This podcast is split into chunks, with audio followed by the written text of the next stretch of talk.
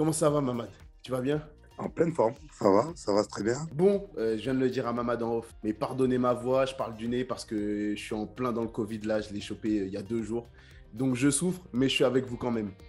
En pleine forme. Mamad, ouais, t'es beau, Bon, hein? je vois, t'es beau, t'es en forme, Je t'es bien? pas la question parce que tu me dis que tu, tu as le Covid. Ouais, non, moi je suis pas bien. Moi je, suis, je t'avoue, je suis dans le mal depuis deux jours. Je suis comme un bébé, ma meuf elle en peut plus, mais j'essaie de rester fort. J'essaie de rester fort. Ça va.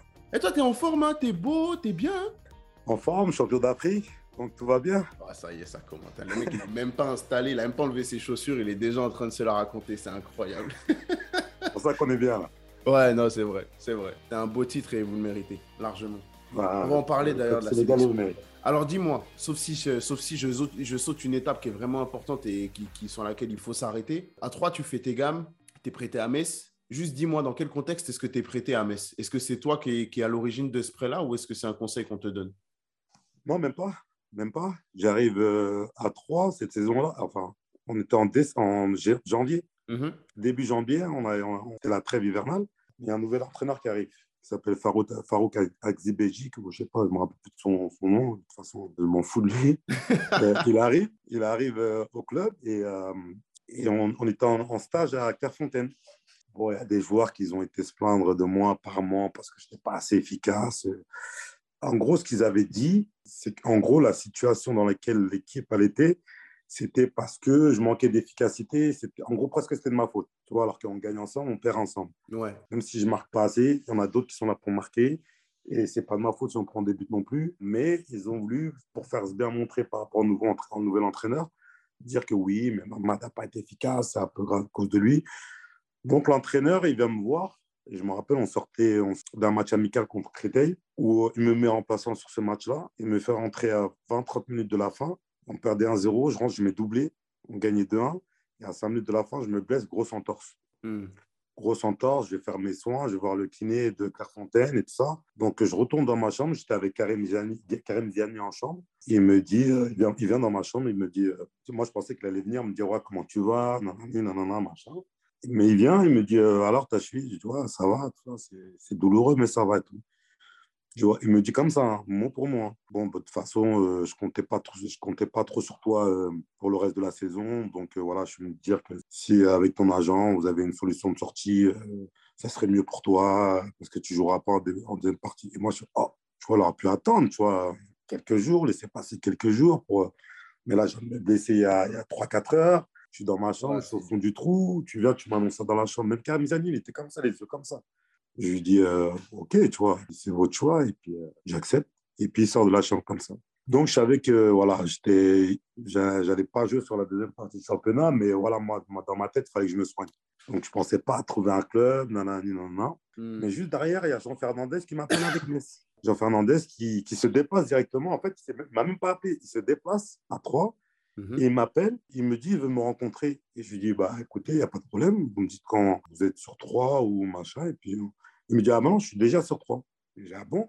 Il me dit, oui, je t'attends tout de suite, je suis à l'hôtel. Je dis, bah écoutez, bah, bah, j'arrive. Et il était venu avec sa femme. Et de là, on discute. Il me dit, écoute, moi, je te veux tout de suite, blessure ou pas blessure, tu vas venir, tu vas te soigner euh, chez nous. Et, puis voilà, je sais que truc. Je lui dis, bah laissez-moi le temps de réfléchir. On discute pendant une heure. Hein. Moi, je lâche la brèche, tu vois Ouais, bien sûr. je réfléchis, j'étais avec, euh, avec mon pote, on réfléchit, tout. Je dis, bon, écoute, de toute façon, si je reste à 3, je ne vais pas jouer autant que, autant que j'ai avec Metz. Et puis en plus, euh, Jean Fernandez s'est déplacé jusqu'ici, il m'a montré qu'il me voulait vraiment. Mhm. Donc euh, voilà, c'est peut-être c'est peut-être une- un bon choix pour moi. Et je l'appelle, il était euh, 21h. hein. et je lui dis, OK, j'accepte. À 4h du matin, il avait envoyé une voiture en bas de chez moi pour me récupérer, pour m'amener à Metz. Il n'a pas perdu de temps. J'ai dit, attends, laisse-moi faire mes valises au moins, tu vois.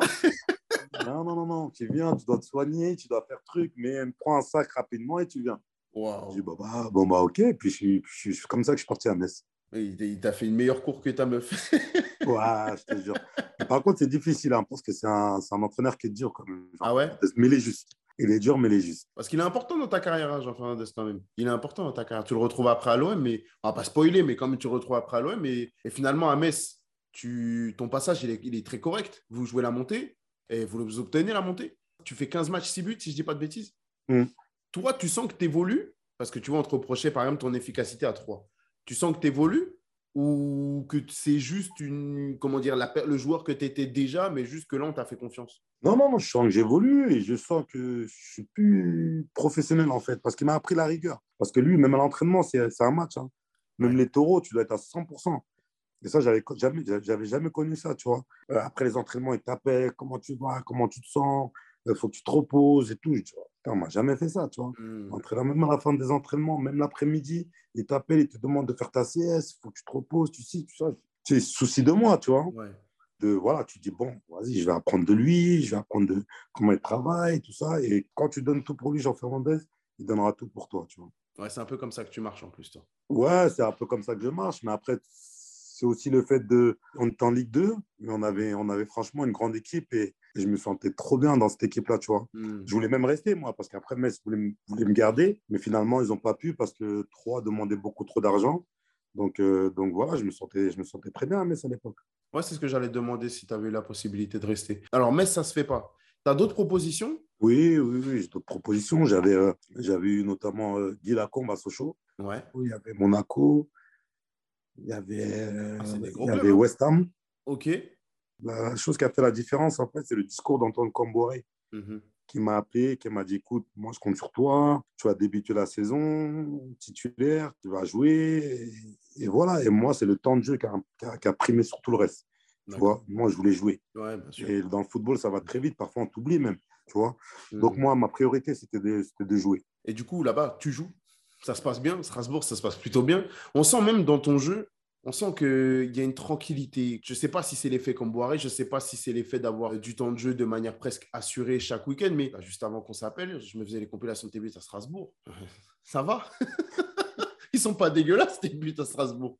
Franchement, c'était impressionnant. Est-ce que toi, quand tu arrives, tu, ou dans ton évolution à Strasbourg, tu sens qu'il y a un déclic qui se met en place? Non, déjà, je l'avais senti. Je l'avais senti avec Jean Fernandez, je l'avais senti. Mais quand je suis arrivé à Strasbourg, limite, je suis arrivé dans ce club comme si j'en faisais toujours partie.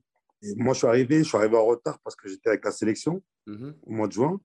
Donc, je suis arrivé, eux, c'était en stage déjà. Moi, je les ai rejoints en stage. Quand je suis arrivé, ils m'ont tout de suite, mais trop bien accueilli. Mais mhm. tous, hein, tous comme si je, je, faisais toujours partie de cette équipe. Euh, tu sais, d'habitude, quand tu arrives dans un club, tu mets toujours euh, quelques jours un peu à trouver tes marques. Mais là, d'entrer à Strasbourg, dès le premier jour, ils sont tous venus vers moi, tu vois. Ils m'ont tout de suite accueilli les bras ouverts. Il y avait Habib, il y avait euh, le Boyard, il y a eu des joueurs comme euh, Yassine Abdesaki. En fait, ils sont venus à moi, ce n'est pas, moi pas moi qui ai été vers eux. Et tout de suite, je me suis senti à l'aise. Dès les premiers jours, Antoine, il m'a, au lieu de me laisser dans les mains du préparateur physique pour euh, me remettre en forme, tout ça, mhm. Antoine Comboré était toujours là l'après-midi. Même quand j'étais mhm. tout seul avec le, le, préparateur physique, il assistait à mes séances, il me donnait des conseils, euh, il était là avec le ballon. Quand c'était séance avec le ballon, ce n'était pas qui faisait physique qu'il prenait, c'était lui. Et ça, ça me montrait que j'étais important pour lui à ses yeux, tu vois. Et tout de suite, ça m'a mis dedans. Il y a Mevlut Tadin que j'avais eu aussi comme ça en interview qui me disait qu'on quand il voulait quelqu'un, il faisait une cour de dingue. Mais là, ce que tu me dis, ça me, ça me confirme que c'est quelqu'un de vraiment impliqué dans, dans, son, dans son travail, mais aussi par rapport aux, personnes avec qui il travaille. Ce n'est pas juste des joueurs, c'est vrai, vraiment des personnes. Non, mais lui, c'est lui et comme ça avec tous ses joueurs. Hein. C'est toujours dit, moi, en tant que ça a été comme un deuxième père pour moi. C'est pour ça qu'il y a beaucoup de, de, de, de, de déception et même j'ai failli même euh, quitter le club quand lui s'est fait, fait virer mhm. du club. Hein. Euh, ça a été très dur pour moi parce que j'avais l'impression qu'il s'était fait virer à cause de nous, à cause de moi, à cause de plusieurs, plusieurs choses, tu vois. Mais je me sentais fautif quelque part. Donc, euh, après tout ce qu'il m'avait apporté, euh, ça m'a, je m'en voulais. En fait. Je m'en voulais par rapport à ça et, et j'étais dégoûté au moment où il s'est fait virer de Strasbourg. Quand tu signes à Strasbourg, parce que je ne vais pas m'arrêter sur toutes tes stats qui sont, qui sont enfin, euh, ceux qui ne connaissaient pas forcément, qui ne suivaient pas la Ligue 2, aux, yeux du grand, grand public, c'est là que tu pètes avec 63 matchs, 25 buts, si je ne dis pas de bêtises. Quand toi, tu arrives dans ce club-là, est-ce que tu le prends comme un tremplin? Franchement, pas du tout. Moi, dans ma tête, à l'époque, il n'y avait pas de ces histoires de tremplin, ces histoires de trucs, machin, rien. Mhm moi, quand je vais à Strasbourg, c'est parce que déjà, je sais que je vais dans un club de Ligue 1. Je sais que je vais jouer. Bon, au final, euh, tu es gâté parce qu'à Strasbourg, tu joues. Il y a la déception du départ d'Antoine Comboiré qui finalement est digérée parce que tu restes malgré son départ. Alors, l'idée de partir, comment est-ce qu'elle naît en toi? Non, l'idée de partir de Strasbourg, ça s'est fait euh, franchement fin de saison. Fin de saison, il y a Jean Fernandez qui me contacte. Mhm. Il est à Marseille. Qui me dit, non, qui me dit qu'il signe à Marseille. D'accord dans ces, dans ces négociations avec euh, Marseille. Euh, le seul joueur qui veut emmener avec lui, c'est moi. Donc, est-ce que, est que ça m'intéresserait? Et je lui dis, bah, bien évidemment, déjà, c'est un honneur que vous pensiez à moi et que, et que je vous accompagne à Marseille. Marseille, voilà, c'est Marseille, quoi. Mais il faut savoir qu'il y avait PSG qui me voulait à ce moment-là. Ah ouais, ça, ça c'est incroyable, ça. Le PSG a voulu te, recruter. Bah, J'étais en discussion avec le PSG avant même Marseille. Je ne savais même pas ça. Tu as déjà dit quelque part ça? Je ne savais même pas ça. ouais, il n'y a pas beaucoup qui le savaient, tu vois. Non, mais j'étais en, en, discussion. J'ai même rencontré PSG, le Paris Saint-Germain, avant de rencontrer les dirigeants de Marseille. Et c'est parce que c'est parce qu'il y a cette approche-là de, de, Jean Fernandez, c'est que c'est Marseille que tu vas Ou il y a un truc qui fait quoi avec le PSG le, truc qui s'est passé avec le PSG, c'est quand je les rencontre, je les rencontre, ils m'envoient Alain Roche et Boubacar Sa. Je ne sais pas si tu te rappelles, c'était un des adjoints de, du, PSG à l'époque, et on discute. Et, voilà, c'était les, les premiers échanges avec, avec, euh, avec le, club que j'ai eu. Et voilà, non, mais derrière, Marseille, euh, directement, Pape Diouf était président, ils envoient directement Pape Diouf. Moi, j'étais encore en sélection. Mm Pape Diouf se déplace jusqu'au Sénégal pour me rencontrer. Je, me, je rends à l'hôtel, on discute, et puis, et euh, puis voilà, après, euh, il m'a convaincu direct. Ça s'est fait en deux jours, en fait. Ouais, mais l'OM aussi, ils envoient Pape Diouf. Comment tu peux dire non à Pape Diouf? Ah oui, ils ont réglé le débat. ah, ça a été, direct, en deux jours, ça a été. C'est incroyable que Pape Diouf il vienne te voir au Sénégal. C'est incroyable. Merci pour la petite anecdote. Je t'avoue, celle-là, je ne l'ai pas vu venir.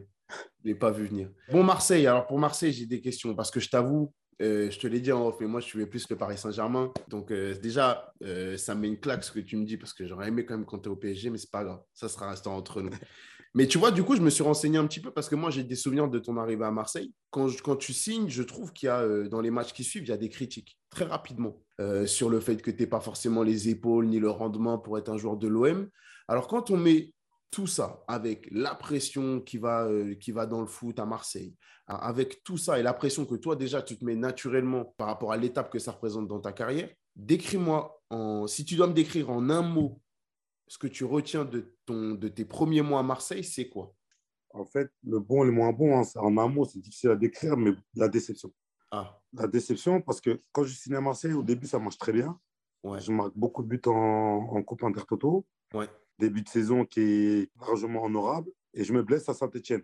Grosse entorse. Mhm. Grosse entorse. Je vais passer des IRM, tout ça. Ils me disent trois mois.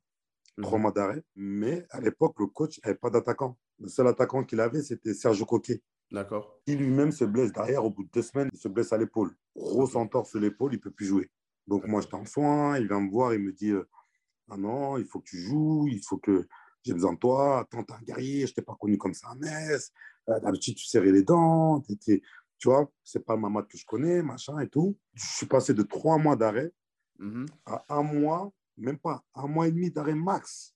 Ça fait, mhm. j'ai joué, ma cheville était encore comme ça, tu vois. J'allais sur le terrain, je mettais un strap limite, j'avais un plâtre au pied, et je courais, je boitais, mais je, faisais, je, serrais les dents pour lui, tu vois. Donc, je me devais de lui être redevable. Je ne peux mhm. pas être resté comme ça en table de, en, en soins et voir que lui, il est en difficulté euh, avec l'équipe parce qu'il n'a pas d'attaquant. Donc, j'ai joué. Les trois derniers mois, j'ai joué comme ça, avec ces grosses blessures qui me, qui me tapaient dans la tête, qui, qui me faisaient horriblement mal. Et j'ai joué. Et ça se ressentait sur mes performances. Mm-hmm. Mais il me faisait jouer encore parce qu'il n'avait pas le choix, il n'avait pas, pas d'attaquant. Donc, arrivé à trêve, hivernal, je me soigne. Ensuite, il y a la, il y a la canne en Égypte. Mm-hmm. Je vais à la canne. Pendant la canne, il, il recrute euh, Maolida et Pagis. Et je reviens de la cam, il me met sur le banc, sans aucune explication, sans rien du tout. Et il me regarde plus pendant moins un mois et demi, deux mois. Et j'ai beaucoup de colère parce que j'aurais aimé déjà qu'il prenne ma défense. Quand, quand les, les, journalistes tombaient sur moi en disant oui, mais pas performant, et ci et ça. Moi, je, pour moi, ils connaissaient les raisons pour lesquelles j'étais moins performant. Mhm. J'aurais aimé qu'il prenne ma défense. Au lieu de ça, il ne me disait rien. Mhm. Quand il a recruté les deux attaquants derrière, il m'a mis sur le banc, il ne m'a pas dit un mot. Et j'ai regretté parce que dans ma tête, je me dis, tout compte fait, tu aurais dû être égoïste, penser à toi, refuser de jouer et soigner ta blessure et revenir à 100% parce que tu as voulu l'aider, jouer en étant à 50% et derrière, regarde, ça retombe sur toi. Et j'avais beaucoup de, de, colère par rapport à ça, tu vois. Il y a un tabou dans le foot quand un joueur joue blessé ou il y a un tabou par rapport à ça? Est-ce que c'est parce que est-ce que ça envoie une mauvaise image à, à l'entraîneur de dire bah je l'ai fait jouer blessé? Je sais pas, c'est un tabou à l'époque, je sais pas, parce que même si tu joues blessé, à partir du moment où tu as décidé de jouer, tu dois assumer. Ouais. faut pas dire après derrière, ouais, mais j'ai joué à 50%. Là, c'est des fausses excuses. Si tu es à 50%, ne joue pas. Sauf que là, la situation, elle était différente. Là, l'OM n'avait plus d'attaquant, donc il avait besoin de moi. Donc j'ai fait, j'ai fait sacrifice de jouer en n'étant pas à 100%. Mais je ne dis pas qu'il aurait dû expliquer le pourquoi du comment, mais juste prendre ma défense. Tu vois il ne l'a pas pris à ce moment-là, et puis, et puis voilà. Mais bon, derrière, après, au bout de un mois, deux mois, quand j'ai serré le banc, il est revenu vers moi en me disant, euh, il me dit euh, comment je il me demande comment je me sentais. Ça faisait deux mois qu'il ne m'avait pas demandé ça. Je me sens très bien. Il me dit, euh, ça y est, tu as bien récupéré. Je dis, très bien récupéré. Il me dit, écoute, on joue Nantes samedi, j'ai envie de te faire jouer mais est-ce que tu, tu, tu, tu, peux jouer à gauche? J'ai dit, même si tu mets dans les buts, je joue, moi, je veux juste jouer. Moi, de me dire à gauche, à droite, à droite, à gauche, moi, je veux juste jouer. Moi, même où tu veux, je joue. Il me dit, bah, ok, bah, tu joueras à gauche. Donc, on a travaillé sur, toute la semaine sur mon positionnement excentré gauche. Pardon. Mm-hmm. Et le samedi, on va, on va à Nantes, on gagne 3-1, je mets doublé. La semaine d'après, on joue Nancy, je remets doublé. Et après, de là, c'est parti. De là, c'est ce que j'allais dire. De là, tes stats à toi, personnelles en tout cas. On sent que tu es en évolution euh, non-stop quand tu es à Marseille tu sais bah, de, là, je suis plus sorti de l'équipe et euh, de là, voilà, j'ai progressé petit à petit. Mais après, moi, tu as vu, moi, c'est à un moment donné, tu sais que voilà, tu as, des gens qui arrivent comme Ribéry, comme Nasri, comme Djibril Cissé, c'est les internationaux français. Tu sais que si tu veux jouer, tu ne dois pas trop lâcher. Tu vois ce que je veux dire? Hmm. Parce que tu sais très bien qu'eux, ils partent déjà avec une petite avance sur toi. Ils jouent en équipe de France. Donc voilà, ils ont un statut quelque part. On a beau dire ce que tu veux, même si tu es international sénégalais, tu restes un international sénégalais. Hmm. Le statut, il est moindre qu'un international français. C'est la vérité. Il hein. faut arrêter de se voiler la face. Donc à un moment donné, moi, je me suis dit, il faut que je hmm. travaille pour ne pas sortir de cette équipe. Et c'est ce que j'ai fait. Et tu n'as pas de doute? Alors c'est vrai, ok, je, vais, je, vais, je sens que je vais me faire taper sur les doigts quand je vais dire ça, mais tu es à Marseille, d'accord? Donc, c'est un grand club de France. Ce n'est pas un tremplin, c'est un club incroyable pour toi pour évoluer là chaque week-end, chaque semaine. Mais quand tu vois qu'il y a des renforts comme Djibril Sissé, comme Nasri, euh, dans, toute ta période, tu vas connaître les Benarfa, tu vas connaître beaucoup de monde qui. Jamais tu te dis, euh, j'ai envie d'être le numéro un dans un autre club, peut-être à l'étranger. Tu t'es dit, euh, pourquoi pas tenter ailleurs? Non, sur les deux dernières années, à aucun moment j'ai douté parce que je savais que j'étais numéro un dans l'esprit de, de l'entraîneur, je savais que j'étais numéro un devant. Que... Et, avant ça, et avant ça, jamais Même avant les deux dernières années Avant, avant, ça, non. Avant ça, je n'avais pas, pas cet état d'esprit-là. Tu vois, je me suis dit, il faut toujours que je me batte pour, pour jouer, etc. D'accord. Mais après ça, euh, je dirais même dès la venue de, de, de Geretz, ouais. Euh, ça y est, pour moi, j'étais numéro un contesté, de, de, en tout cas en attaque. Et pour répondre à ta question, si, euh, l'occasion s'est présentée pour moi d'aller euh, d'aller en première ligue. Bien sûr, elle s'est présentée et même euh, d'aller en Liga. Voilà, mon rêve, oui, ça aurait, ça aurait été de jouer en première ligue, mais j'ai refusé parce que les propositions que j'avais pour aller là-bas, ils ne me proposaient pas plus que ce que j'avais déjà à Marseille. Je suis dans un club où je me sens très bien, dans une ville où je me sens très bien, mhm. avec euh, des supporters, je me sens très, avec qui on est, on est, on est en accord. Pourquoi quitter ça? Pour aller cirer le banc ailleurs pour toucher finalement la même chose. Je veux bien aller au-dessus, mais aussi il faut que ça suive au niveau statut, au niveau salarial, à tous les niveaux. Tu vois ce que je veux dire Tu ne veux pas me dire, euh, OK, on te veut, par exemple, je dis une connerie, on te veut à Liverpool, tu vas commencer quatrième attaquant, tu vas toucher ce que tu touches à l'OM. Ah non, parce que non, pour moi, quitter l'OM pour aller à Liverpool, c'est comme euh, une sorte de progression.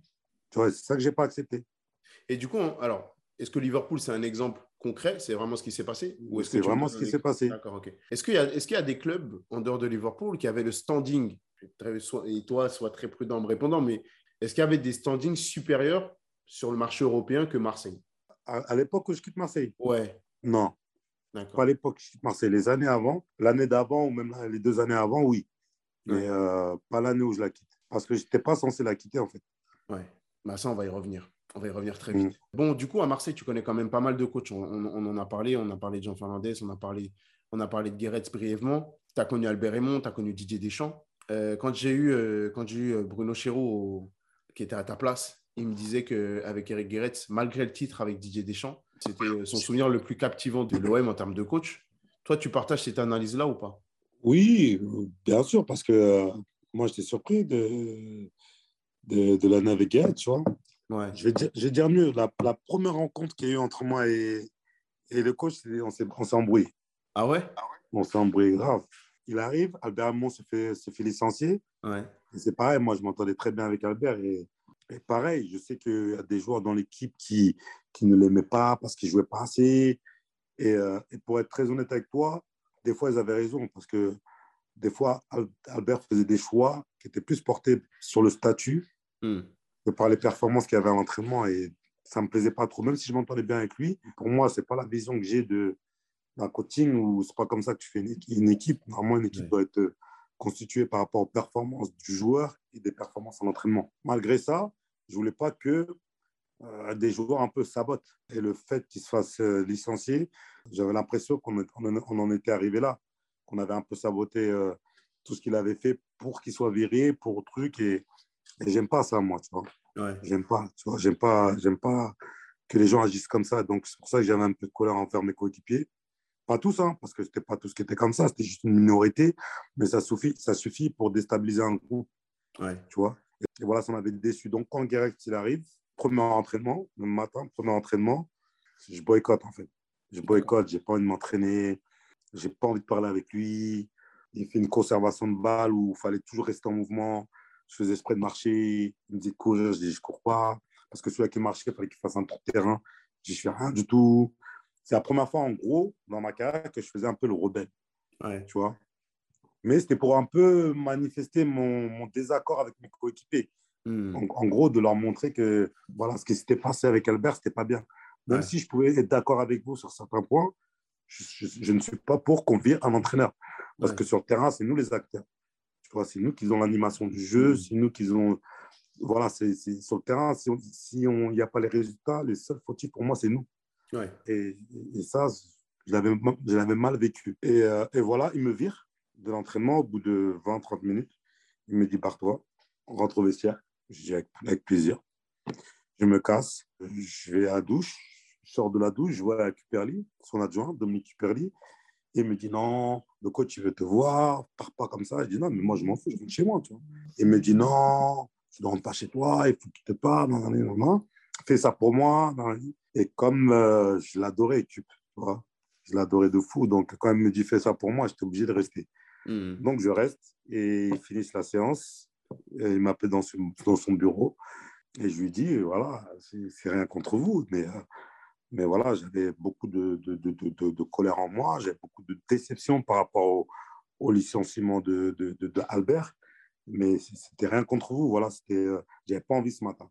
Il me dit ouais, je comprends, je comprends, je comprends ton attitude, je comprends ton, ton sentiment, ton ressenti, tout ça. Donc voilà, on va oublier cette matinée, on va, on va repartir du bon pied. Moi, sache que je compte sur toi, que, que, que j'ai besoin de toi pour faire des, des trucs, de- des résultats cette saison. Donc voilà, on va faire comme si c'était- rien ne s'était passé et on repart du bon pied euh, demain matin. Dis, vas-y, ok, coach. Et voilà. C'est comme ça que s'est fait notre rencontre avec Eric. C'est incroyable. Parce qu'après, il y a une, his- pardon, il y a une histoire d'amour entre vous et en vrai, ça commence par un, ça commence par Un un- clash. C'est incroyable. Et l'un des faits marquants de son passage à l'OM, c'est quand il te met toi dans l'axe, enfin du coup il te remet dans l'axe, parce que quand tu arrives à la base, tu es dans l'axe, il te remet dans l'axe et il vire, euh, il met sur le banc Djibril Cissé. Alors j'ai eu Djibril avant toi, euh, il y a quelques mois, je l'ai eu, euh, je l'ai eu dans l'émission. Il me racontait qu'il n'avait pas, très, il avait pas vraiment compris ce passage-là, qu'il était tiraillé parce qu'il y avait le côté personnel où il était frustré parce qu'il n'avait pas d'explication, que du jour au lendemain, il a été mis sur le banc sans, sans vraiment discuter, sans, sans approche de la part du coach, mais qu'en même temps, c'était ces gars qui étaient sur le terrain, notamment toi, que vous étiez proches et qu'il ne va, pas- il va pas espérer une blessure, il ne va pas espérer une méforme de ta part pour, euh, pour reprendre sa place, tu vois? Donc, il était un petit peu tiraillé et que c'est comme ça qu'il était parti. Toi, cette période-là, tu es dans, dans l'autre côté. Donc, tu vois ton pote qui va sur le banc parce qu'on te met dans l'axe. Mais comment tu vis comment tu vis ce moment-là un petit peu, un peu compliqué aussi dans tes chaussures à toi? Ouais, bien sûr, c'était un peu, un peu compliqué parce que, comme tu l'as dit, j'étais très proche de Djibril. Donc, euh, moi, dans ma tête, c'était euh, moi, je vais à gauche, Djibril sera dans l'axe. Mhm. Tu vois, c'est vraiment l'attaquant de, de métier qu'on avait. Ouais. C'est un buteur, Djibril, on peut dire ce qu'il veut. hein. En forme ou pas en forme, il va toujours te mettre des buts. Et euh, le premier match de Guéret, après son arrivée, c'était quoi Pas une semaine après son arrivée, son premier match, c'est contre Liverpool en Ligue des Champions. Donc, moi, je me dis quoi? Bon, dans ma tête, je me dis, je vais me préparer à, Déjà, si j'arrive à avoir ma place de titulaire à gauche, c'est très bien. Tu vois Donc, je me battais pour ça, moi, à la base, hmm. pour obtenir une place de titulaire à gauche. Il donne l'équipe, il donne la composition le matin du match. Et nous, on n'avait pas l'habitude de ça. On donnait toujours la, la, la composition à la causerie. D'accord. D'avant-match. Et lui, il nous donne le matin. Faire dès le matin du match, il fait la compo d'équipe et il me met 100 en point. Je n'ai pas compris. J'ai dit, oh, et Djibril, il est à côté de moi. Genre, putain, euh, Djibril, Liverpool, son ancien club, il revenait à Anfield, il avait un cœur de débuter, il avait truc. Ça fait j'étais partagé entre ma joie de jouer titulaire et la déception de voir mon gars qui se faisait une joie de revenir jouer à Anfield, être sur le banc. Tu vois, le, un peu. Bah, Après, il fallait vite se remettre dans le truc. Mm-hmm. Et en plus, on était tout ensemble, moi, Djibril. Ah, mais ce matin-là, quand on va faire, parce qu'il le dit avant la promenade, pas de distance entre moi et Djibril, mais on n'osait pas se regarder presque. Parce que lui, il avait beaucoup de déceptions, chose que je pouvais comprendre. Et moi, j'avais beaucoup de gêne. Après, c'était les choix du coach, il fallait les, les, respecter. Et puis, euh, Bien sûr. Et puis voilà, tu vois, on est. Et, en fait, moi, ce que j'avais compris de la part du coach, c'est que quand il y avait euh, possibilité d'avoir la possession de jouer, euh, avoir un point offensivement, il me mettait à gauche et il mettait Djibril dans l'axe. Mais quand il avait besoin d'avoir juste un attaquant d'appui pour aller en profondeur, tout ça, j'ai l'impression qu'il me privilégiait à la place de, de Djibril. Quoi. Il jouait avec personne sur les côtés et moi dans l'axe, tu vois. Hmm. Il renforçait son milieu de terrain, on va dire, entre guillemets, et me mettait seul en pointe. Voilà, moi, je suis obligé de jouer. Bah oui, bien sûr. Et c'est vrai que ça me gênait des fois, par moments, sur des matchs, euh, ça me gênait par rapport à Djibril. Avec Eric Guéret, est-ce que tu as l'impression que c'est l'entraîneur qui t'a fait le plus progresser sur ton passage à l'OM ou pas? Ouais, ouais. Franchement, ouais. Franchement, ouais, parce qu'il m'a beaucoup responsabilisé. En fait, il était proche des joueurs sans l'être aussi. Ouais. Tu vois, comme une barrière entre lui et les joueurs. C'était mhm. plus euh, Dominique Cuperli qui prenait les séances, tout ça. Mais tu ressentais de l'affection. Il n'avait pas besoin de s'exprimer, il n'avait pas besoin de parler. Juste euh, par des gestes ou par des regards, tu sentais l'affection qu'il avait envers toi. Donc, tu avais envie de tout donner pour lui. Tu vois? Il avait aussi euh, Gaz qui était fort chez lui. Après les matchs, le lendemain, décrassage, il faisait un débriefing. Il faisait un débriefing, mais lui, c'était un débriefing assez spécial, tu vois? C'est-à-dire qu'il partait du joueur qui a été le meilleur pour lui, à ses yeux, ouais. au celui qui a été le plus nul. Ou si tu étais dans, les deux, trois premiers, tu savais que tu allais faire une bonne sieste. Par contre, plus ça défilait, plus ton nom, tu vois que ton nom arrivait vers la fin, là, tu disais putain. Là, tu es dans la merde. Tu as déjà été dernier ou pas? Ouais, j'ai déjà été dernier au moins deux, ou trois fois. Mais il te descend, il te descend. Je te jure que tu fais pas la sieste après. Toute, la, toute l'après-midi, tu penses aux mots qu'il t'a mis dans la tête. Et il n'a jamais perdu personne. En dehors de jamais. mais il n'a jamais perdu personne euh, parce que justement les mecs étaient derniers. Non, parce que justement, il, m'a encensé sur des matchs, mais m'a descendu devant tout le monde sur d'autres matchs. Tu vois? C'était pour montrer que n'y a personne qui allait en, en, échapper, tu vois? Hmm. Tu peux être bon, je vais, je vais, te dire que tu vas être bon, mais tu peux être nul, crois-moi, je vais te dire que tu vas être nul. tu vois? Mais ah, des fois, j'avais des fous rires quand c'était pas moi. Hein. Une fois, il m'a même viré d'une causerie, tellement j'ai eu un fou rire. Je crois que c'était attaqué à Djibril, je crois. J'ai eu un fou rire. Moi et Karim Zani nous a viré du, de la causerie. Pourtant, il m'a tué parce que moi, Djibril, on avait été nul ce match-là. Sauf que moi, je suis passé avant-dernier. Donc, il m'a descendu et Djibril est passé dernier. Donc, quand, quand c'est passé à Djibril, j'ai eu un fou rire. Parce que je m'attendais. Je dis, déjà, moi, il m'a torturé. Alors, toi, j'imagine même pas toi. C'est-à-dire qu'avant même qu'il ouvre la bouche, j'ai éclaté le rire. D'accord.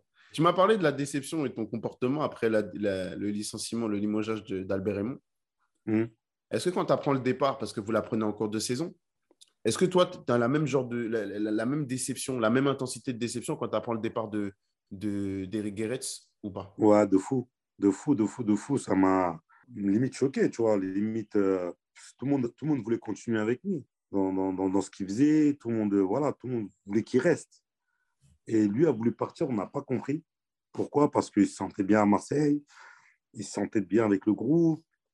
À mon avis, ça doit être euh, au-dessus ou je ne sais pas où il avait des désaccords, tu vois, parce que je ne vois pas autre chose. Tous les joueurs l'aimaient, tous les mhm. joueurs le respectaient mhm. et tous les joueurs avaient envie de se donner à fond pour lui. Donc, euh, je ne vois pas qu'est-ce qui aurait fait qu'il ait envie d'aller voir ailleurs et, voilà si ce n'est pas au-dessus ou si ce n'est pas des désaccords avec, euh, avec, euh, avec ce qu'il y a au-dessus, tu vois. Ouais. Bon, derrière, ce qui arrive, c'est différent. Ce n'est pas Eric Guéret, mais ce n'est pas, pas moins bien. D'accord? Comment tu apprends et comment tu digères euh, l'arrivée de Didier Deschamps? Enthousiaste? Bah oui. Franchement, oui. Il n'y en avait pas beaucoup au début, mais moi, oui. franchement, oui, j'avais envie de, déjà de le connaître parce que euh, ça reste quand même Didier Deschamps. Hein. C'était le dernier capitaine à avoir gagné la Ligue des Champions avec Marseille. Mhm. C'était le capitaine champion du monde, champion d'Europe. Mhm. Il a été en finale de, de Champions League avec l'AS Monaco. Mhm. Il a des références quand même. Il est monté avec la Juve euh, de Ligue 2 à Ligue 1. Donc, euh, je voulais connaître le personnage, tu vois. Et, et sincèrement, je n'ai pas été déçu. Pourquoi tu dis euh, il n'y en avait pas beaucoup? Il y avait, il y, avait des, il y avait des récalcitrants à l'arrivée de Deschamps? Ouais, quelques-uns, pas beaucoup. Hein. Euh, c'était minoritaire, mais, euh, mais ils, sont tout de suite, voilà, ils, ont, ils ont tout de suite changé d'avis par rapport à lui. Parce que certes, vous avez le titre, mais en termes de jeu, on est plus sur du pragmatique qui colle à la peau de Deschamps plus que sur de l'emballement comme on a pu avoir sous, sous Eric Gerrits. Est-ce que tu prends autant de plaisir si on enlève le côté titre? Je vais dire, sur la première partie de saison, non. Pas plus que ça. Et sur la deuxième partie de saison, énormément. Mais tellement de plaisir que je voulais même plus que ça s'arrête. Je voulais pas que la saison s'arrête, tu vois. Et je pense qu'il y en a beaucoup qui partagent le même sentiment que moi. On avait tellement une bonne ambiance, on avait tellement un bon groupe, on, prenait tellement de plaisir même à se retrouver aux entraînements mis au vert. Ah, les mises au, les mises au vert pouvaient, durer 4, 5, 6 jours. On n'en avait rien à foutre. On, était tellement bien ensemble hmm. qu'à la fin de saison, on voulait même pas que ça se termine, en fait. Dans l'épopée de Didier Deschamps, il y a quelque chose que j'arrive pas, j'arrive pas à estimer l'importance que ça peut jouer dans vos têtes et dans votre vie au quotidien. C'est la guéguerre euh, Deschamps à Nigo. Didier Deschamps, c'est un coach euh, qui t'a apprécié bosser, surtout qui vous a amené le succès. Euh, José Nigo, c'est quelqu'un que tu connais depuis un moment maintenant. Est-ce que ça vous met dans une situation, dans une position un petit peu inconfortable au quotidien? Oui, bien sûr. Bien sûr, ça serait mentir de dire que, que de dire non, c'est sûr. Euh, surtout moi, parce que moi, je ne comprenais pas les désaccords qu'ils avaient. De toute façon, je n'ai même pas cherché à savoir, tu vois. C'était euh, quelque chose qui se passait entre eux deux, mais moi, ça me dérangeait parce que j'appréciais le et j'appréciais le coach. Donc, euh, tu sais que voilà, les deux, ils ne s'appréciaient pas vraiment et tu te retrouves entre, entre eux deux et c'est pas cool pour les joueurs, tu vois. Bon, toi, personnellement, il y a ce titre, tu as tout vécu à l'OM. Euh, tu es arrivé sur la pointe des pieds, tu as été capitaine de l'OM, tu as été l'avancante numéro un de l'OM, tu es devenu un leader incontesté, incontestable, euh, tu as le titre. Alors, quand j'ai parlé de ça, tu vois, il y en a un, on va lui faire une petite dédicace, il s'appelle Nicolas Kamsofa, il travaille avec moi chez Oh My Goal. Et je suis allé vers lui un petit peu, tu vois, je lui ai dit, je suis en train de préparer l'interview de Mamad, est-ce que tu peux m'aiguiller? Parce que sur la fin de son séjour à l'OM, j'ai besoin que tu me parles. Et c'est un mec qui est un peu, euh, comment je vais dire pour le qualifier? Il est folklore, tu vois. Il est très, très, euh, très habité par l'émotion quand, quand, ça touche, quand ça touche l'OM, comme la plupart des fans de l'OM. Et il me dit, tu lui demanderas pourquoi, pourquoi est-ce qu'il s'en va, alors que quand il part, on a une vraie ambition européenne. C'est-à-dire que certes, il a connu le titre, certes, il, a, il, y a, il, y a, une sensation de cycle un petit peu, de boucle bouclée, tu vois, quand tu t'en vas. Mais est-ce qu'il n'y a pas moyen de trouver un autre challenge en restant? Toi, tu es dans quelle disposition et dans quelles conditions ça se fait ce départ? Le départ, il n'était pas prévu en fait. Le départ n'était pas prévu parce que je ne voulais pas partir je me sentais, comme je t'ai dit, je me sentais très très bien à l'OM. J'aurais, voulu jouer encore plusieurs années à l'OM, mais le problème, c'est qu'à l'OM, il y avait un président. On s'aimait, enfin, je l'aimais pas. Pas on s'aimait pas parce qu'il connaissait pas, il connaissait aucun joueur, tu vois. Ouais. Il connaissait aucun joueur, c'était euh, d'acier, mais un pitre, tu vois. Euh, je sais pas comment il a, il a fait et comment l'idée elle est même venue de, de mettre ce, type de personne euh, président d'un de, club comme l'OM. Ce qui me fait mal le plus, c'est qu'il arrive quand quand toutes les fondations elles sont mises en place par Pape Diouf et que derrière, c'est lui qui en, récolte les fruits. Qu'on peut dire ce qu'on veut, c'est lui qui a été président champion de France de l'OM, mais il n'a rien fait. Il n'a strictement rien fait. Une fois, il m'a confondu avec Caboret, je l'avais dit dans une interview, il m'a confondu avec Caboret alors que j'étais capitaine quand même de l'équipe. et ça faisait quatre ans que j'étais ici. Tout le monde me connaissait au club. Et tu arrives à confondre mon, mon, mon, prénom et mon nom, c'est que vraiment, tu es un inculte, tu vois. Et en fait, ce qui se passe, c'est que moi, en fin de saison, euh, par rapport aux propositions que j'avais, et par rapport aux propositions même que j'avais refusées l'année d'avant, avec des gens, on était convenus comme ça. C'était euh, voilà, que j'ai une petite euh, revalorisation au niveau du salaire, chose que je pense que j'avais mérité après 5 ans à l'OM. Parce que, ah, parce que jusque-là, ton salaire, il n'avait pas, ton salaire, il pas bougé? Si, il avait évolué, il avait évolué, mais j'avais reçu des propositions, par exemple, l'année d'avant qu'on soit champion, qui étaient incroyables que personne n'aurait refusé, que moi j'ai refusé parce que j'avais eu, eu cette discussion avec des champs début de saison. qui voulait absolument que je reste, qui m'avait dit qu'on allait être champion, au moins qu'on allait gagner des titres, etc., etc. Ce qui me fait.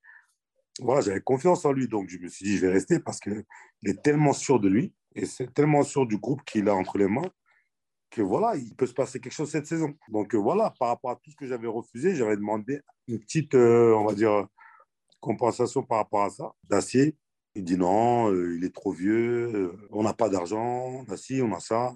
Alors que je me dis, attends, trop vieux de quoi? On est champion de France, je suis meilleur buteur, je suis deuxième meilleur passeur du club, je fais 30, 30 38 matchs. C'est-à-dire que j'ai loupé aucun match dans la saison. C'est-à-dire que je n'ai pas été blessé. Et tu me dis, moi, je suis trop vieux.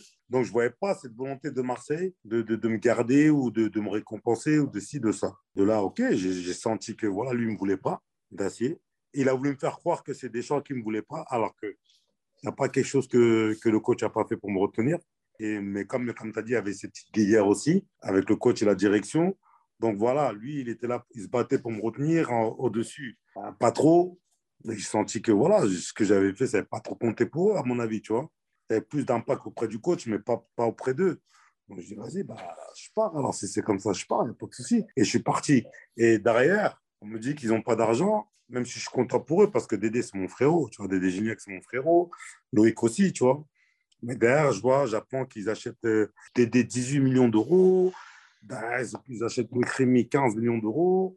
Et derrière, moi, ce que j'ai demandé, qu'ils m'ont refusé, ils le donnent à Dédé. Donc, tu comprends que je puisse être vexé parce que moi, j'avais prouvé.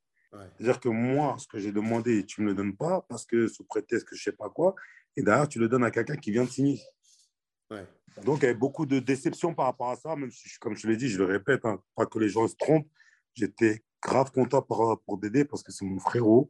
je sais que Marseille, c'était son club de cœur et ça l'est toujours d'ailleurs. Et Loïc aussi. Loïc, j'étais content pour lui. Ouais, mais l'un n'empêche pas l'autre. L'un n'empêche voilà. pas D'accord. Bon, on va parler un petit peu de tes débuts parce que le, le, le Mamad d'aujourd'hui, le Mamadou Niang d'aujourd'hui, c'est important. Mais le Mamadou Niang d'hier, ah, il y a pas mal de choses dont il faut qu'on parle parce qu'il faut qu'on éclaircisse deux, trois sujets. Et au début, on, va, on va prendre les choses dans l'ordre. On va parler des débuts parce que j'ai cherché, avant de te recevoir, j'ai recherché, j'ai essayé de bosser un peu, tu vois. Et je suis tombé sur pas mal de petites anecdotes, pas mal de phrases de ta part qui m'ont qui interpellé. Alors, j'aimerais bien qu'on parle un peu de ton enfance. Euh, dans le cadre dans lequel tu as grandi, j'aime bien faire ça dans cette émission. À quel moment ça devient sérieux tu sais, le, le, foot où ça devient plus qu'un amusement, ça devient un peu une ambition? Bah, Écoute, au début, pour moi, franchement, très honnêtement, c'était pas du sérieux. Parce que j'ai toujours pris ça comme un jeu. Mmh et c'est plus les gens extérieurs euh, qui, qui, qui, qui, me faisaient euh, comprendre que j'étais bon à ça. Il fallait que, que par exemple, je signe au HAC. Au HAC, c'est le, le Club, tu vois, qui était le club phare à de, de, la ville.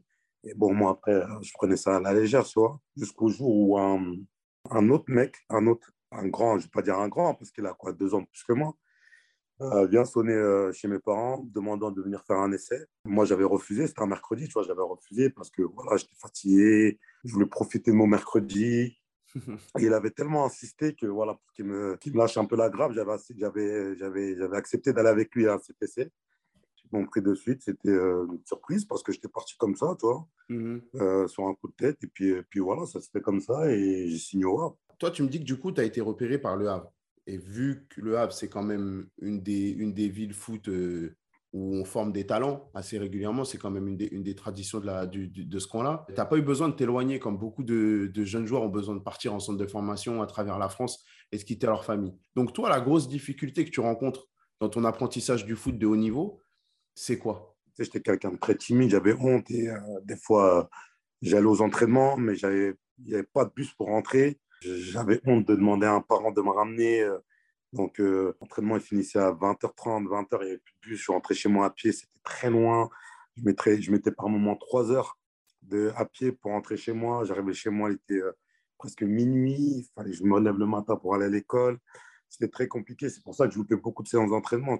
Et malgré les séances d'entraînement que tu rates, on ne te, remet pas, on te remet pas un petit peu les pendules à l'heure. On ne te dit pas que ça va être compliqué pour toi de continuer si tu, si tu rates autant d'entraînement Non, parce que le fait que je loupe beaucoup d'entraînement, ça me faisait jouer euh, le joueur national, je jouais en, DH. Ouais.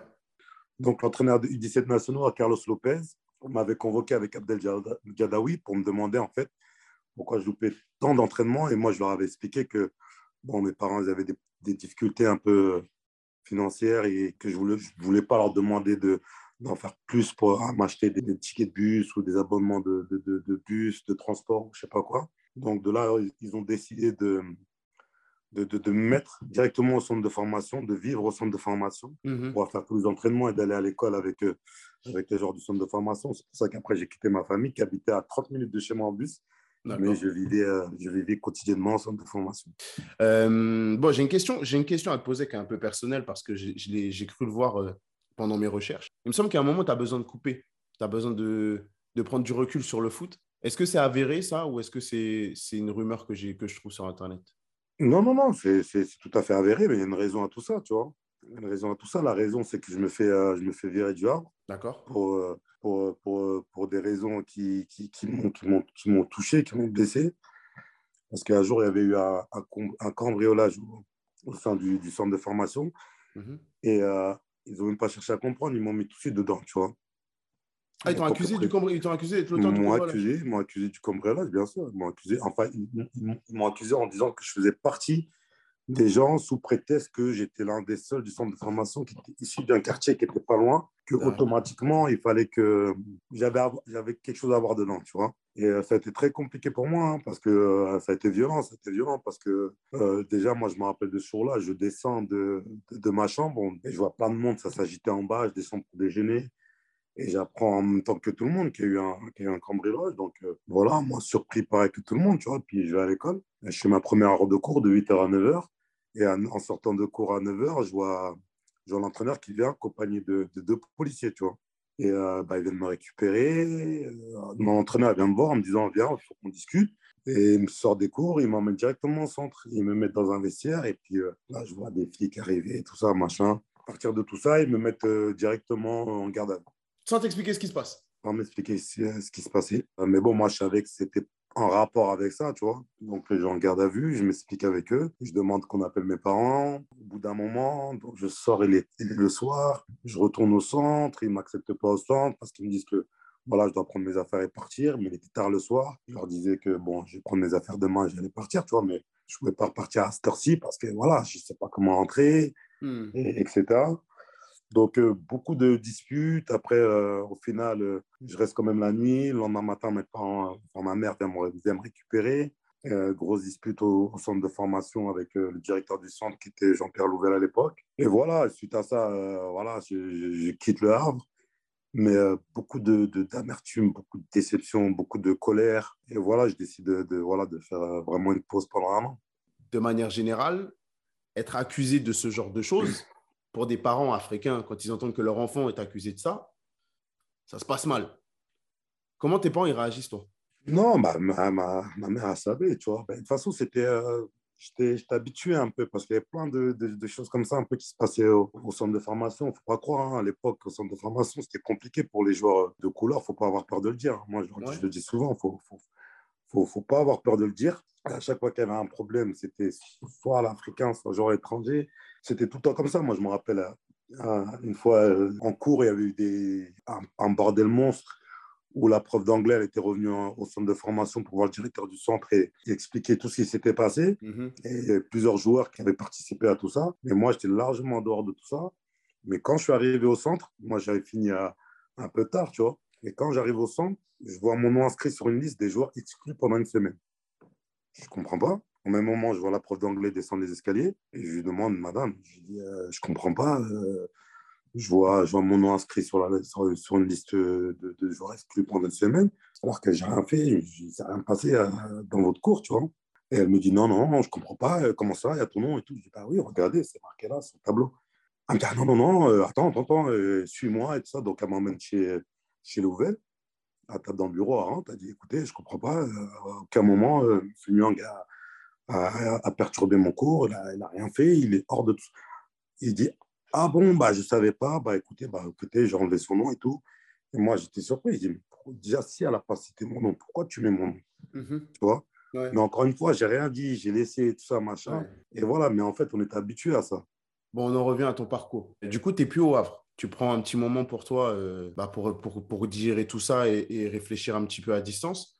Comment tu reprends, comment tu reprends contact avec le foot? Comment ça se fait? En fait, c'est pas moi qui reprends contact avec le foot, c'est le foot qui reprend contact avec moi. J'étais tranquille chez, chez, mes parents et un jour, euh, euh, Carlos Lopez, qui était entraîneur à l'époque euh, des 17 nationaux, comme je t'ai dit quand, quand j'étais en, première année 17, mhm. mais qui avait quitté en fait par la suite et qui avait rejoint 3 en tant qu'adjoint des pros.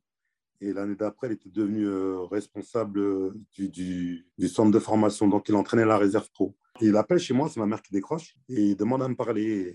ma mère me passe le téléphone, je dis bonjour et tout. Il me dit ah, bonjour, c'est Carlos et tout ça, machin, Carlos Lopez.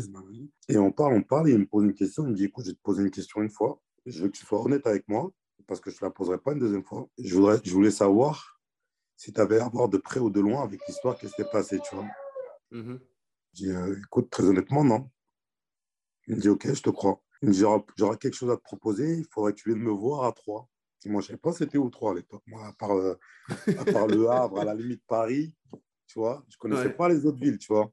J'ai essayé de venir, j'ai essayé de, de, voir comment m'organiser pour venir te voir à Troyes et puis, puis discuter. Et j'en avais parlé à l'époque, il y avait un grand de mon quartier qui s'occupait de moi, qui s'appelait Fauzi Chitoui, qui, qui s'occupait de moi un peu pour pas que je sorte, euh, on va dire, entre guillemets, du droit chemin. Et euh, j'en avais parlé, il m'a dit, écoute, viens demain, on prend le train. J'ai commencé à demain, il me dit, demain, on prend le train. Donc, il prend les billets, tout ça, il vient me chercher chez moi, il m'emmène à Troyes. Et de là, on rencontre Carlos. Et eux, ils avaient entraînement. Il me dit, euh, il me dit bah, je, tu t'entraînes. Et je lui dis, bah, non, je n'ai pas amené de vêtements, je n'ai pas amené de crampons, rien. Je suis, je suis venu discuter avec toi, tu vois. Il me dit, ah, non, tu vas t'entraîner. J'ai trouvé des crampons, j'ai trouvé des vêtements, mais tu vas t'entraîner. Et je me suis entraîné avec lui, tu vois. Mais nul. J'avais été nul, mais catastrophique. Physiquement, techniquement, tactiquement. Tu sais, j'avais pas l'impression. J'ai dit, j'ai oublié tout, en fait. Mais il retient pas ça. Et lui, il a vu quelque chose d'autre, tu vois. Et de là, il me dit, euh, bah, écoute, j'aurais quelque chose à te, à te proposer. J'ai envie que tu viennes jouer dans un club amateur à côté de la, à côté de, de la ville de Troyes qui s'appelle Saint-André-les-Vergers, mhm. qui sont en DHR pendant un an et que tu te mettes à travailler, euh, à travailler pardon. Que, que, tu me prouves que, que tu as envie de réussir dans la vie, que tu as envie de travailler, tout ça, machin. Je dis, attends, il y a des clubs de DH dans ma ville, pourquoi tu veux que je vienne jusqu'à Troyes mm. pour jouer en DHR. Il dit non, je veux que tu me montres que tu as envie de réussir. Franchement, j'étais pas chaud. J'étais pas chaud du tout. Je dis, attends, quitter, quitter le Havre, quitter Coquerie, ma famille, pour venir jouer dans un club de DHR, mm-hmm. euh, voilà, ça ne fait pas, tu vois. C'est soit tu veux me prendre, tu me prends tout de suite, soit tu ne me prends pas, et puis euh, on n'en parle plus, tu vois. Et à ce fameux euh, Fauzi Chitiwi, sur le retour, dans le train, qui, qui me parle, qui me dit, écoute, tu vas y aller, tu vas sortir de ta, zone de confort et tu vas venir travailler. Et il arrive à me convaincre. Et c'est comme ça que, que voilà, je reviens dans. Comme ça, après, il y a une suite, tu vois, parce que pendant un an, j'ai dû jouer à Saint-André, à Saint-André-les-Vergers, j'ai dû travailler comme magasinier euh, dans un magasin qui s'appelle Intermarché. Et ça a été un an difficile, tu vois, se lever à 3-4 heures du matin, aller mettre en rayon, le soir avoir entraînement à 20 heures dans le froid, en DHR, tu vois, c'est pas les mêmes conditions en fait. C'était mais franchement, ça reste quand même, euh, dans ce club-là, Saint-André Verger, ça me reste mes meilleurs souvenirs de footballeur. C'est incroyable. L'histoire avant d'arriver euh, dans un club pro, elle est, elle est incroyable. Bon, je suis obligé de faire un bond dans le temps. Parce que si euh, je me laisse aller, là, on fait euh, chaque saison après saison. on, en, a, pour deux heures. Euh, jusqu'à demain après-midi. Bon, je vais parler de ta sélection parce que la sélection, c'est quand même un truc, c'est quand même un sujet très important, une partie de ta carrière et de ta vie qui est très importante. Il y a eu des débats autour de ton passage en sélection. Pour remettre les choses dans leur contexte, bravo monsieur, 59 matchs, 20 buts, si je ne dis pas de bêtises. on est dans, dans, un ratio impressionnant. les 59 sélections, il faut aller les chercher. Bravo monsieur. Est-ce que tu aurais, aimé, est aurais aimé plus de sélections Est-ce que tu penses qu'il y avait la place pour faire plus? Bien sûr, il y avait la place largement pour faire plus, mais euh, il y a eu des périodes où j'étais en désaccord avec, euh, avec certains sélectionneurs, euh, ce qui m'a fait louper pas mal de sélections, mhm. ce qui m'a fait louper pas mal de qualifications, notamment celle en 2010 où ils sont éliminés et je n'ai pas fait les qualifications de la Cannes. Donc, donc voilà, bien sûr, il y avait largement la place pour en faire plus, mais bon, après, c'est comme ça, on ne va pas changer qui s'est passé. Mais justement, on a parlé en, amont, on a parlé du fait que le Sénégal soit sacré euh, de la dernière canne, mais est-ce que tu peux me parler maintenant qu'il y a eu du temps, maintenant que les choses sont un peu digérées et qu'on est en plus dans une période très positive pour le Sénégal dans le monde du foot, c'est plus facile, tu vois, d'aborder certains sujets. Est-ce que tu es OK pour me parler un petit peu du contexte, du pourquoi, du comment tu décides de prendre autant de, distance avec la sélection? Bah, Dans un premier temps, je prends ma distance, je pense que c'était à partir de 2008. C'est pas pour cracher sur la sélection, tu vois, pas du tout, loin de là. Mais on avait des conditions, même notamment à la Cannes, euh, quand on est parti à la Cannes euh, au Ghana, où c'était compliqué, tu vois, c'était compliqué. Là, j'ai pas trop envie d'en parler. J'en parlerai peut-être un jour où, où, les gens ont besoin de savoir les choses aussi, tu vois. Bah oui, c'est pour ça quand, quand j'ai dit que je t'avais, il y a pas mal de personnes qui m'ont demandé, il faut vraiment que tu nous dises un peu ce qui s'est passé. Euh. Ouais, non, c'était des conditions très, très, très compliquées. Où on est parti au Ghana avec, euh, voilà, c'était euh, et derrière, il s'est passé ce qui s'est passé avec, euh, avec euh, l'entraîneur qui, euh, qui, quitte le navire en pleine qualif, qui nous abandonne, on se retrouve livré à nous-mêmes. Tu sais, après, tu, toi, tu connais les sélections africaines, tu te dis, mm. bon, tu vas là-bas. À l'époque, moi, je, dis bien à l'époque parce que ça a vachement évolué. Tu vois, j'ai vu notamment la dernière canne, j'ai assisté pendant un mois avec l'équipe du Sénégal où j'ai vu que voilà, ils avaient fait vachement de progrès par rapport à ça. Mais nous, à l'époque, c'est sûr que quand tu vas quand allais en sélection, tu savais que tu n'allais pas en équipe de France, ou en équipe européenne, on va dire. Mais tu savais que tu allais en Afrique où il faut prendre sur toi par moment, il faut il faut, euh, il faut t'adapter, il faut t'habituer. Et c'est comme ça. Mais nous, on, le sait, il n'y a pas de souci. On le fait avec grand plaisir, mais il y a des moments où c'est trop. Un sportif de haut niveau ou un athlète a besoin d'une certain, certaine qualité de vie pour, pour, pouvoir récupérer, pour pouvoir se reposer, pour avoir des performances qui sont optimales le jour du match. On n'avait pas tout ça. Tu vois Mais pas tout ça. Moi, tu donne un exemple. Au Ghana, euh, limite, je dormais dans un lit de camp. Presque un mois, un mois et demi, tu vois. Un mois, on va dire. Pas un mois, un mois. Donc, euh, au niveau récupération, c'était pas ça. J'avais mal au dos, j'avais des trucs. Euh, on, cap... là, on, là, on était, il y avait, c'était, c'était une auberge, c'était même pas un hôtel, c'était dans un village tu captais pas, tu n'avais pas de réseau, donc pour avoir des nouvelles de tes proches, c'était pas évident. C'était la bagarre, mais ça, c'était des problèmes entre guillemets. Pas... Voilà, on s'adapte encore par rapport à tout ça, il n'y a pas de problème. Il n'y a pas de problème, on le fait avec grand plaisir. Mais à par moments, c'était trop, et ça, à un moment, donné, il fallait que je dise stop. Il fallait que je dise stop pour essayer de faire bouger les choses aussi, parce que c'était pas, ça ne concernait pas que moi, parce que moi, j'arrivais à un certain âge, en 2008, je devais avoir 28 ans ou un truc comme ça, tu vois. Mais c'est pour les générations futures, c'est pour les générations à venir. Il fallait que les choses évoluent. Tu vois ce que je veux dire? Et c'est pour ça que voilà, j'avais décidé de, de mettre entre parenthèses la, la, sélection. Pour revenir après en 2010, je suis revenu en 2010 euh, quand ils n'ont pas été qualifiés pour la Cannes 2010. Je suis revenu avec Amara Traoré. Mhm. Et voilà, après, ça se passait beaucoup mieux. Mais on voyait qu'on avait déjà évolué, progressé. Mais voilà, il fallait passer par là. Ouais, c'est ce que j'allais te poser comme question ensuite. C'était quand tu vois la, la victoire du Sénégal et l'avancée dont tu parles, euh, en termes d'orga, en termes de logistique aujourd'hui de la sélection que tu as pu suivre pendant un mois, tu te dis que cette prise de position, elle était nécessaire pour que les choses avancent, pour que les choses changent. Sans ça, sans ça, ça aurait été plus compliqué? Non, ça en fait partie, ça en fait partie, bien évidemment. Mais au-delà de ça, euh, la différence aussi, c'est pas que ça. La différence, c'est avec l'équipe du Sénégal, c'est qu'ils ont un groupe qui est extraordinaire. Ils ont un groupe de jeunes qui est magnifique. Tu, je le disais la dernière fois à la télé, la télé sénégalaise. Euh, a, tu vois rien dans les journaux. Tu vas pas entendre, il y a un petit café ci, ou un petit qui est sorti là, ou un autre petit café ce problème-là. C'est un groupe qui est magnifique. Il n'y a aucun problème, il y a zéro problème avec ces mecs-là. Et on peut dire ce qu'on veut, on a une génération qui est incroyable. Moi, je l'ai dit, depuis 2002, s'il y a bien une génération qui méritait de gagner quelque chose, ou cette fameuse Coupe d'Afrique, c'est bien celle-là. C'est bien celle-là, parce que ça aurait été dommage de ne pas avoir cette génération gagner quelque chose. Mm. Ils, ont été, ils ont été très proches en 2019 en perdant contre l'Algérie mais euh, parce que l'Algérie méritait sa finale, parce qu'il faut une grande cette coupe, parce une grande compétition, même sur, sur la finale, mm. on a été meilleur. Mais c'est un groupe qui méritait de gagner. Et ce groupe-là, il est sain. Ce groupe-là, il est sain. Ce groupe-là, il est de qualité. Euh, ils travaillent bien tous ensemble. Sur chaque ligne, on a pratiquement les meilleurs joueurs d'Afrique. Voilà, on ne pouvait que gagner cette carte. Bon, Mamad, merci beaucoup. Merci à toi, Colin. Ça va, t'as passé un bon moment? Très bon moment. C'est vrai? Franchement, super top et Très bonne question à chaque fois. C'est cool. Bon, bah, je te remercie. Merci parce que je sais que tu es occupé et je devais, te, je devais t'avoir une heure. Je t'ai gardé une heure et demie facile. Il pas de souci. Donc, merci. Bah, on n'a pas vu le temps passer aussi, c'est ça le problème. Ouais, bah, en général, c'est un peu ça. Tu vois, quand on parle de foot, on prend du plaisir. Bon, merci en tout cas. Prends soin de toi. Félicitations encore pour Merci à toi. Bonne continuation. Bon courage. Et puis, euh, puis, voilà, au plaisir de te rencontrer. Avec plaisir. Prends soin de toi. Ça marche.